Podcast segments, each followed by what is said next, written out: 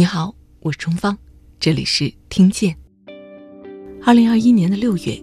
科普作家劳加迪做出了一个大胆而又浪漫的决定，他要去距离星星最近的地方，给孩子们讲讲宇宙和星星的故事。说实话，我不知道他们能不能明白我说的话，因为不管是语言的交流，还是说是他们已有的知识的框架，但后来我发现这些担忧完全是多余的。当时他刚用了十六个月的时间，写完了一本关于追求生命和宇宙奥秘的漫游故事，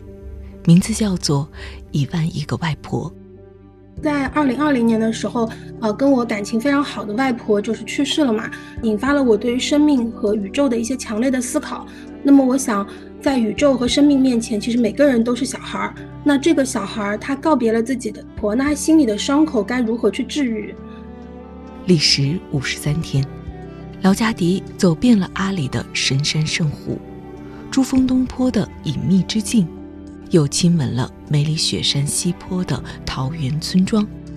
找到了一千多个当地孩子，共享了他的星空幻想课。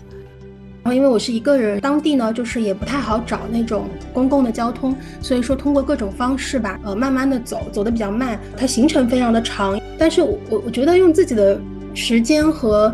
心血，然后和自己的这个生命去完成一个故事，我觉得这就是最好的故事。也许这是这些藏地的孩子们第一次接触到飞船、引力、黑洞、虫洞这些浪漫的遐想，但关于星星、彩虹、月亮的印象，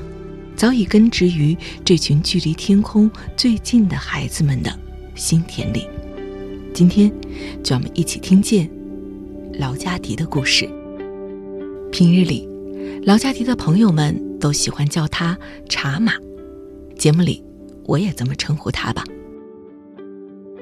外婆是什么时间去世的呢？呃，是已经有两年多了。当时因为这个疫情的医院疫情的管控的一些政策，所以呢，全程是我一个人在医院做这样的一个陪伴，然后从 ICU 一直到病房，然后最后的这个临终的关怀。然后在这个整个一段时间当中呢，引发了我对于生命和宇宙的一些强烈的思考。我感觉到过去所学的那些东西，所知道的一些东西，都在那一刻就被激发和唤醒了。所以我当时心里面一直有一个问题，我在想，其实每个人的心里都住了一个小孩儿。那么我想，嗯，在宇宙和生命面前，其实每个人都是小孩儿。那这个小孩儿他告别了自己的很爱的一个人，告别了一个亲人，啊，他的外婆，那他心里的伤口该如何去治愈？所以这本书呢，我的一个主线就是说，是有这样的一个小女孩叫星星，然后这个女孩呃跟外婆告别了，然后告别了之后呢，她就激发了她对于这个呃世界和存在的一些疑问问号。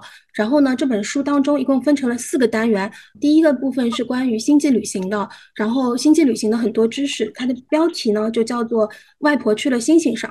啊，这是他的嗯，对于生命认知的第一个阶段。然后第二个阶段呢，是叫名字叫合成一个外婆，因为她了解了很多化学的知识，她了解能够通过化学的方式去合成一个物质这样的相关的一些知识。然后第三个部分呢，是关于永生的，那名字叫做外婆是星星做的，它其实是有从原子的层面，然后从物质的存在，从基因的层面去介绍了生命究竟是怎么一回事。那星星也是通过了这样的一些。在他的那个文本的世界的奇遇，他最后是呃真正的了解了生存是什么，死亡是什么，这是第三部分。那第四部分呢是关于量子计算的，也是量子力学的一些知识。那这部分是星星，其实在最后他的这个嗯他的这个科学的奇遇的最后，他其实是遇到了平行的世界，平行的宇宙。然后所以说呃这这章的名字就叫亿亿万万个外婆。嗯，我在一九年的时候就就开始离开了原来的媒体的这样的一个行业，然后更多的回到了对于自己内心的一些发掘和探索当中。所以那个时候，其实我已经有一些想要去写这样的一本书，然后这些内容呢，就刚刚才有说到这些呃量子力学也好，然后基因遗传学也好，这些方面的知识，其实已经有一些储备了。我觉得这可能是一种冥冥中的安排，对。然后我觉得最后是在和外婆这真实的这样的一种相处当中，我其实是找到了去开始，找到了去真正去把这些内容组织在一起的这样的一个契机。这本书完成之后，你觉得内心自己是什么样的感觉呢？嗯，当时我就在朋友圈有发过一条，然后呃，朋友圈里有写到，我就觉得，嗯，能够有这这样的一段经历，我觉得其实我当时真的是被自己的书 感动了，因为 因为书里面有很多纪念纪念我对外婆的这样一种情感，它是一种一种纪念，然后也是一种凝固，实际上是把那种情感，嗯。具象的封存起来了，那可能在我老了以后，我再去回顾这样一本书的时候，我相信我的心境，如果我也像我外婆那样老了，然后回顾到这本书这样的一个心境，可能还能够仿佛触触摸到那个年轻时候的这样的一种表达，这样的一种一种情绪，然后对于亲人，对于这个世界的这样的一种爱，我会觉得那是一件非常有力量的事情，而且我会觉得有一种此生无憾的感觉。啊，因为我我其实很长一段时间是走不出来，呃，失去外婆的这样一种痛苦的情绪，其实很长一段时间是走不出来，嗯，然后觉得我相信很多人可能都会有过类似的感受，但是呢，我发现那些能够帮到我去理解生命与死亡的那样的一些一些知识，它给了我一个观念性的力量，能够支持我真的去了解生命的本质是什么，世界宇宙的真谛是什么。然后，当我真的通过写这本书，把内心的这些认知都重新复原之后，我发现我自己也被修复了，我的情绪也被修复了。所以，我觉得这是一段非常独特的体验。那我就很希望，嗯，读者也可以从这样的一本书中获得这样的一种体验。嗯，如果你不介意的话，我是不是可以呃读一段我这个书中的这样一个片段？但是我。朗读能力不太好，所以就是 我希望我的我希望我的朗读不会破坏我这个文字的意境。还有什么比这个作家本人阅读自己的文字能够读得更好呢？因为他是最理解的，所以不用谦虚，我们就在这儿静静的等待你来读。嗯，好的，呃，阅读一下我在这本书的。第一章，也就是呃，外婆去了星星上，它的副标题是《星际旅行：时空的奥德赛》。然后这这一章的一个岛屿的部分，很多次我又回到了那个晚上，制氧机还在继续咆哮着，台灯的钨丝快要烧毁，心电监护仪上有两个数字已经消失了。外婆睁开了眼睛，很快。她的手指变得又湿又凉，短促的呼吸慢慢平息。虽然营养液还在不断的泵入，她却像烧焦的纸卷那样枯萎了。那个深夜，当我独自走出医院的大门，一颗孤零零镶嵌于天幕的星星向我扑过来。我的外婆死了，但我总觉得她还活着。我很想知道她为什么忽然抽动起瘫软的身体呢？她用看不见的眼睛寻找着什么？最后的时刻，她能感受我的存在吗？她会感觉到痛苦吗？医生说，这些只是弥留之际大脑支配化学物质发起的一次绝望的冲刺。但我不能通过仪器上的数字找到答案。什么是死亡？什么又是生命？我开始了漫长的流浪，一个人爬上海拔五千三百米的冰川，去看看时间在那些蓝冰上雕刻的年轮，甚至收养了一条比格犬。希望它能帮助我参透生命的谜语，但我知道自己其实一直执着在那个告别的晚上。直到有一天，一位叫阿尔伯特·海姆的先生进入了视野。1871年，这个地质学家曾在瑞士东部的圣蒂斯山差点死了。回忆起那天，他说自己的身体不断撞击岩壁，向着悬崖下滑。就在坠落的一刻，看到了玫瑰色和紫色的花朵。轻柔地将自己安放其间，他没有感到痛苦和焦虑，而是平静、深刻地接受这一切。我感觉时间大大的延长了。成为苏黎世理工学院的教授后，他经常在课堂上说起当时的感受。一位从德国来的年轻人被他的述说迷住了。时钟的走速会在濒死的特殊时刻改变。海姆的故事或许启发了这位德国年轻人。一九零五年，他决定彻底抛弃时间的常数，提出每个人都有自己的个人时间。每个被看见的人，与我们擦肩而过的人，冲上云霄或沉入海底的人，都有自己的时钟。相比海边的人，高山上的人时钟走得快一些；乘飞机翱翔长天的人，相比仰望星空的人，时时钟走得慢一些。这个年轻人就是艾尔伯特·爱因斯坦。就在他去世前两年，还专程给海姆的儿子写了一封信，说起当时那些神奇的课。爱因斯坦对于时间的发现安慰了我。那个失去亲人的夜晚，奇迹般的不再那么冰冷。出于未知的原因，濒死之时，时间指针转动的速度也改变了。病床前的我只煎熬了几分钟，却足够外婆倒带一生的电影。还好我没有打搅她的安静。站在生死隧道的入口，外婆向着宇宙生命秘密的尽头，无忧无虑地飞去。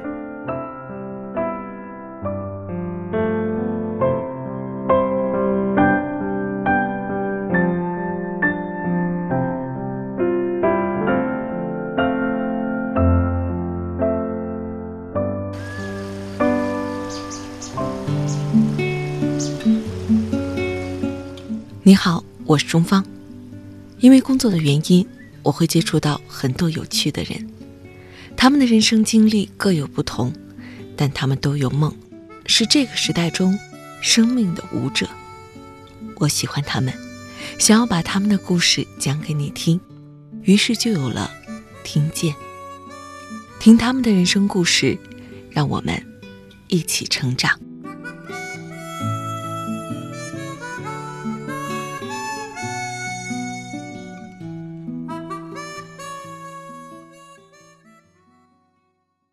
去年在国境线走了五十三天，然后去给藏地的孩子们上星空幻想课。我想知道这件事情缘起是什么？嗯，其实我觉得是可能说是生生活当中就会有非常多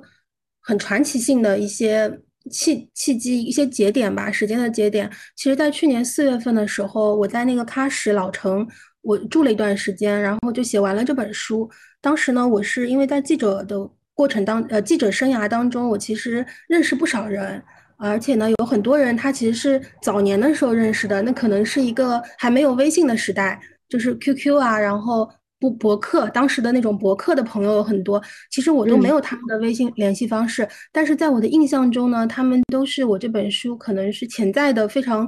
呃，有趣的读者，所以我就把自己的一个初稿有发送给这些朋友的邮邮箱。啊，我当时采用了一个很古老的方式，就通过电子邮件，然后找了一些我自己觉得有趣的人去分发，然后呢，也收到了一些反馈。当时印象非常深深的，也是对我后面的行为造成了直接的影响。其实有三封回信，然后呃，第一封回信，他是一个研究 DNA 的一个青年的科学家，他的女儿呢是刚刚出生，才只有两岁。那他当时他给我回信就说，这本书他其实是有想到了《三体》。啊，他非常想让自己的女儿能够长大以后能够看一看这本书，因为可以让孩子呢更早的去上一堂关于宇宙和生命的这样一种观念的课。啊，他是作为一个父亲的角色，然后给了我这样一个答复。我当时非常的高兴啊，因为是他是科学家，他对于这本书的科学的质地是非常的有嗯一个赞赏。然后同时呢，就是说也能够真的是推荐给自己的女儿阅读，我我很高兴。然后第二封信呢是。嗯，是曾经我有一个在联合国难民署工作的一个记者的朋友，他呢看到这本书之后，他给我写了非常言简意赅的一句话，他说这本书其实让他看到了世界的柔软，呃，我当时也是觉得有一种知音的感觉。那最特别、最特别的就是第三封信，然后这封信呢，我当时收到了一张匿名的儿童画，可以描绘一下这幅画画了什么东西？它其实是画了一个山脉。嗯，山脉，然后呢，山脉呢，它画了有像鹅卵石一样的云朵，那个大大的飘在空中，然后画了一只很大的鸟，然后呢，它这个山脉最有意思的是，当中有一道山脊，它其实是顶上在下雨，那个云朵下面降下了雨，然后这道山脊就变成了彩虹，弯弯的，就是用这个彩虹替代了这个山脊的这个样一个弯曲的轮廓。当时呢，这封信他告诉我说，他自己是一个在西藏阿里的小朋友。然后还说他邀请我去西藏给他们给孩子们讲一讲星星的故事，其实当时我我我的感觉，因为我可能 理性的思维啊，我当时想一定是我发出的这些朋友中的一个人给我写了这封信，但是我不知道是谁，而且很鬼使神差的，我就没有去问。因为当时我人在喀什，然后从喀什到阿里呢是走这个新藏公路，它是可以进入阿里地区的。然后我当时想，可能有的时候生活就是需要一些这样。奇奇怪怪的激励吧，让我们去做一些超乎计划之外的远行。所以呢，我当然我当时还没有意识到这个行走会这么漫长，所以我当时就从这个喀什，然后一直沿着这个国境线就开始了这样的一个探访。然后在这个过程当中，大概有十多个边陲的村庄，然后有去村里进行陌生的拜访，然后也去学校去给他们说一些新关于星星的知识，然后也收集他们。嗯，对于星星的那种宇宙，对于宇宙的一些想象的画面，然后我最后呢，就是说，嗯，从收集到的这些画面，以及给他们讲讲一些故事的时候的一些反馈，这些东西，我觉得是非常震撼我的心灵的。嗯，然后现在你是不是很想问，就是我最后知不知道是谁给我寄了一张小朋友的画？我猜对。而且，而且我我会好奇的是，当时你怎么会没有在邮箱里边去问一下？或者说你发邮件的时候没有看是谁吗？他回复的时候就这样的就触发了。对我当时是发了很多的人，我因为我可能做记者吧，所以确实认识挺多奇奇怪怪的人。当时其实说实话，我是有看过他给我回件的邮箱，但是不是在我发出的这个邮箱。的地址当中，嗯，他他他应该是用了另外一个邮箱给我发了。我觉得当时我我的感觉是可能是恶作剧吧。我当时他可能是有一点小小的恶作剧的感觉。然后我当时就啊，我也不知道，可能是性格吧，我就会觉得非常的吸引我去寻找这个答案。我很想知道西藏到底有什么小朋友在等我。然后我觉得他是我做这个事情的一个起因。他走着走着，其实我把这个原因已经忘了。走着走着，我甚至于我都没有去问过这个邮箱，我都没有去回信说你是谁呀，然后 你呃你在哪里呀，我都没有去问，因为我因为我知道他一定是我的某一个朋友，可能是一个很遥远的朋友，就是很久没有联系的朋友，但是我并不是那么的急着想要知道这个结果，我可能觉得那是我走出书斋，去接触更真实，因为既然我这个书是写给孩子看的，然后这个孩子呢是，他可能是可能范围很广，从。从小孩到大人，就像小王子那样，他有很很大的一个范围，大家可能都可以去读这样一本书。但是既然是写给孩子看的，那我为什么不去接触一些真实的孩子呢？而且西藏阿里它可是距离星星最近的地方呀，它是最海拔最高，然后距离星星最近的最近的那样的一个一个地方。那我觉得去那里讲一讲星星的故事，可能我觉得。这件事本身就会有很强的吸引力，对我来说，嗯，带着一点点好奇，但更多的是一种，我觉得有种使命感。哎，我不知道这样这个词会不会太大了，就是，但是我当时真的觉得这个好像是一个很注定的要让我去做的这样的一个事。这一走就走了五十三天的时间。啊，是的，是的，我我从那个呃喀什，然后嗯进入的阿里地区，然后因为我是一个人，也没有交通工具嘛，然后当地呢就是也不太好找那种公共的交通，所以说通过各种方式吧，然后呃慢慢的走，走的比较慢，然后最后呢，我是从呃西藏和云南的交界，也就是。嗯，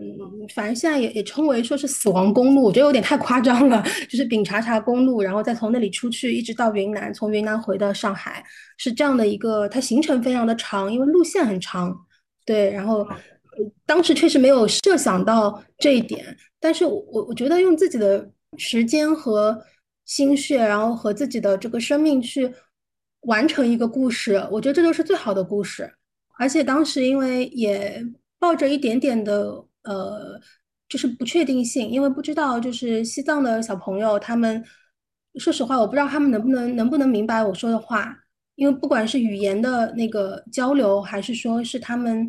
已有的知识的框架，但后来我发现这些都是多余的，这些担忧完全是多余的，而且它实际上是一种是一种成见。先给大家揭一下谜底啊，就是。连我都觉得特别好奇了。说到这，就是最后你找到那幅画的作者了吗？啊，我找到了。他是谁？呃，他也是我的一个朋友，就是确实就如我所言，就是我发出的信件中的其中的一个朋友。我们为什么会想到要用一幅画的形式回复你呢？这可能要问他。我感觉这个这个事情可能，哎，真的是，我觉得我我说起来，我觉得像个电影一样，但实际上他当时，嗯，他是在云南，嗯，他是在云南，我我跟他认识，后来我才知道，是我十几年前在冰川下认识的一个朋友。嗯，就是当时是在可可西里的一条冰川，我们在那边一起工作过，很短的时间，两周的时间。然后实际上我们在这个已经走失了，就是我们完全都没有那个直接的通讯的联络方式，只有当时的邮箱和 QQ 号。但是 QQ 已经是一个我我可能十几年没有使用过的的聊天工具，没有登录过，所以嗯，他当时可能就是抱着一种浪漫的想法，我也不知道这个问题可能要问他。你后来有见到他吗？哦，我我从云南出来的时候，我因为后来就是给他还是回过邮件，因为我已经离开西藏了嘛。然后我给那个给我寄信的那个地址有回过邮件，然后他就跟我说了，但我们没有见面，并没有见到，嗯，因为他他是在云南的那个就是靠近边境的地方，然后南部靠近边境的地方工作，然后我是在北部的地方就飞回上海了，所以我们还没有见到。所以五十三天的时间，其实最后完成的是给那些孩子们，然后讲了很多堂的星空幻想课，对不对？对，是的。他们能听懂吗？你一下子现在能想起来他们给你的反馈是什么样的？我觉得你这个问题呢，真的就是我一开始去行走的时候，我还没有认识真正的认识那些小朋友，走进他们的心灵的时候，我有过的也有过这样的担忧。我担心他们可能不一定能够理解。我所讲的东西，但实际上我可以举举一个例子好吗？就是举一个例子来说明一下，可能我们是误解了误解了那些朋小朋友，或者说我们误解的不仅是那里的小朋友，我们可能误解了所有的小朋友。所有的小朋友，我们已经忘记了自己曾经也是小朋友的时候，我们是怎么思考问题的。对，好，让我们听一听。我就说一个一个小朋友，他名字叫拉姆，嗯，他是在西藏。嗯，和云南交界，但是属于西藏的一个雪山，其实是梅里雪山的西坡，不是我们通常旅行去的那个那个坡，然后是西坡。他生活在那里一个只有四户人家的小村庄，就是这个地方，它是在这个山凹凹里面，然后只有四户人家，然后她就是其中一户人家的小小女孩。那我当时来到这个村庄，然后呢，知道了这个小姑娘喜欢画画，她以前就经常去山上放羊，然后牧羊的时候就会在石头上用那个。用石头在石头上画画，然后是属于这样的一个一个背景。然后我认识了这个女孩拉姆之后呢，我就有跟她说了一些关于呃，就跟我之前一样，关于呃星空的小知识呀。然后呃，关于因为他们见过很多星星嘛，在雪山下生活，见过很多的星星，我也会对他带带他呢，或者说告诉他一些关于星星的辨识星星的这样的一种方式啊等等。然后让我非常吃惊的是。当我让他去完成一幅画的时候，他最后是画了一幅画。这幅画是讲了一个故事啊。他是画了一个什么画呢？他是画了，嗯，他这幅画面的中心的部位是一条大河，然后呢，这条大河上有一个桥，然后桥的此岸就是他的这个画的上半部分。他其实画的是他的家乡，就是有梅里雪山，然后有他的哥哥在打酥油茶，然后还有个哥哥牵着一匹马，然后还有经幡啊，然后有他的小木屋树。什么羊啊什么的，画了一些这个，然后过了桥之后呢，它是它是另外一个世界，就他这个画的下半部分，他画了一个非常幻想的世界，就他的哥哥长出了一个翅膀，在那个空中飞，然后另外一个哥哥呢，就牵着一个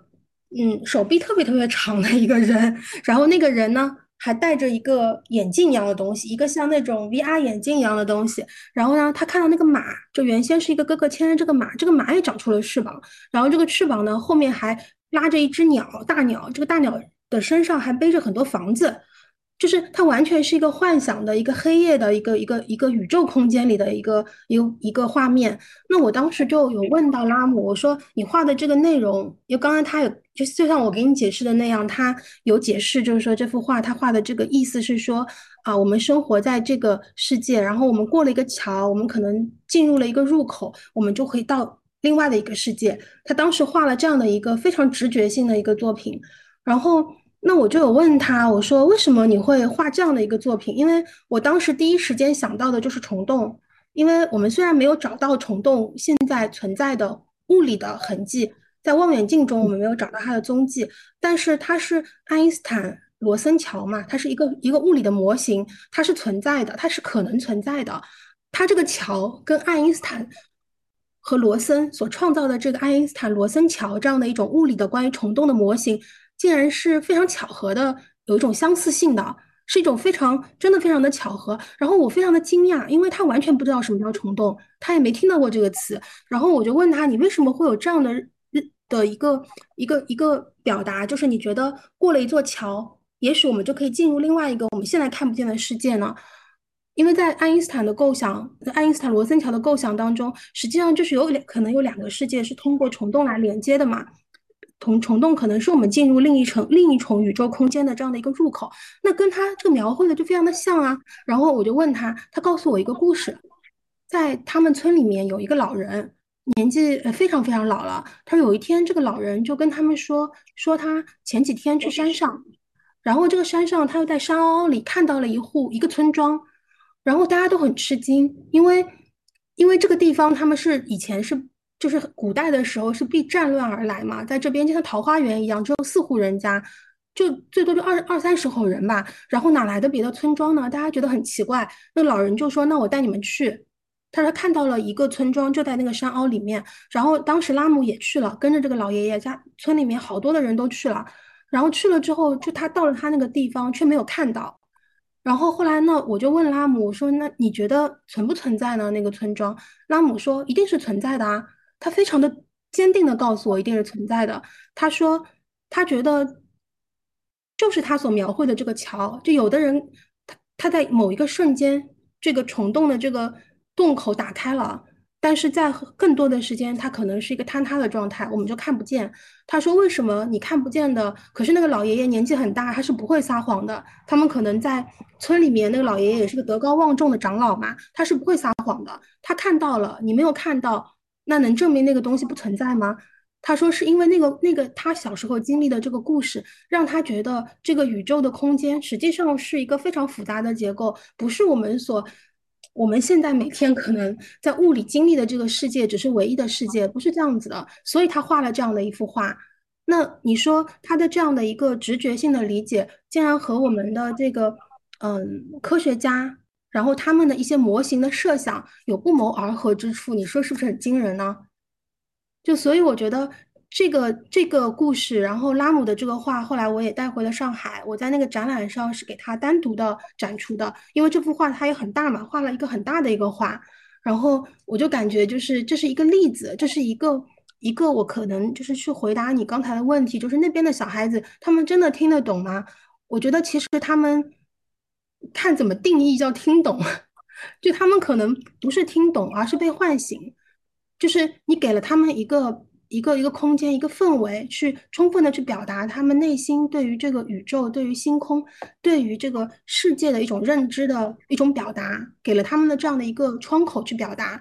然后我给他们的只是我告诉，后来我在课上会告诉他们说，比如说黑洞是什么，那我们如何通过。嗯，很多的物理学的一些方法，我们可以去往别的星星上旅行啊。然后外星人存不存在？我会跟他们讲很多，嗯，非常诗意的，然后但是也是不违背科学原则的这样的一种一种理解。我把这些东西分享给他们，那么让他们的想象变得更加的深了，所以他们会去画绘画这样的一些画面。而拉姆呢，他对于这个老爷爷小时候所。他经历的这个故事也是在那一刻被唤醒了，所以他就把他心中沉淀的这个故事给表达了出来。嗯，我我就是举这样的一个例子来尝试着回答你的问题。当完成了《一万亿个外婆》这本书，当完成这些课堂之后，查马现在对自己的这个判断，你觉得接下来你还想去做什么样的事情，去完成你心目中的这个很大的一个宏愿？嗯嗯。我我觉得宏愿 可能也是有点宏愿啊，本来想说，本来想说宏愿的这个词有点夸张了，然后对，后来想了想，好像真的是个宏愿，因为我我我的真实的想法是，我很希望每一个孩子，不管他是呃处在什么样的人生的经历，或者是他的地域的差别、文化的差异，然后我希望他都有没有权利去平等的去感知这个宇宙和生命之美嘛？这个是我的一个宏愿。那我自己一个人的力量还是比较有限，我只能尽我所能。所以我现在是有一个公众号叫量子娃娃，然后呢，这个量子娃娃里面呢，我我其实是会像今年，今年等到嗯，可能。符合国家的这个关于管控的这个政策的情况下，我希望是可以再重返到去年走过的路线，找到我去年嗯为我画过一些让我觉得印象很深刻的画画的孩子们，我希望能跟他们呃再重访他们，然后跟他们有更多的交流，然后同时呢也去传播，向更多的孩子们去传播这一点，这是一个一个层面。然后第二个层面呢，我是希望通过把一万亿个外婆去改编成绘本，它能够。嗯，去吸引到更多的可能在嗯学龄前的孩子，或者是小学低年级的孩子，这是我近一两年想要完成的一个一个行动。那从更长远的角度呢，可能就是比如说我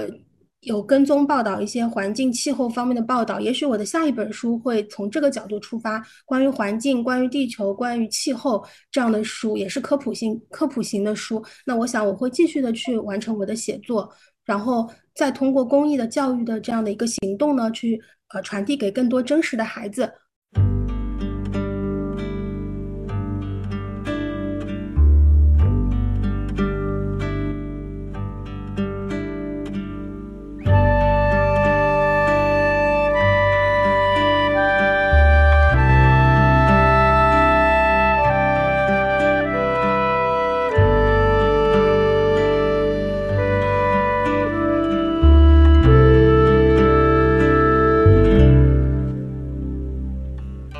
身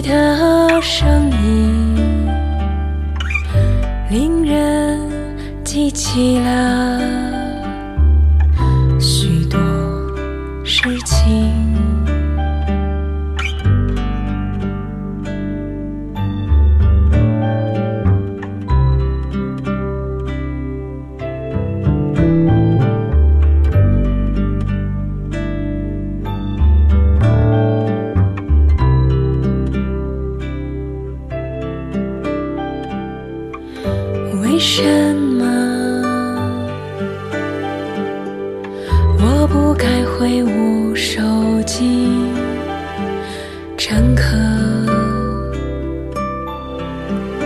多少都跟我有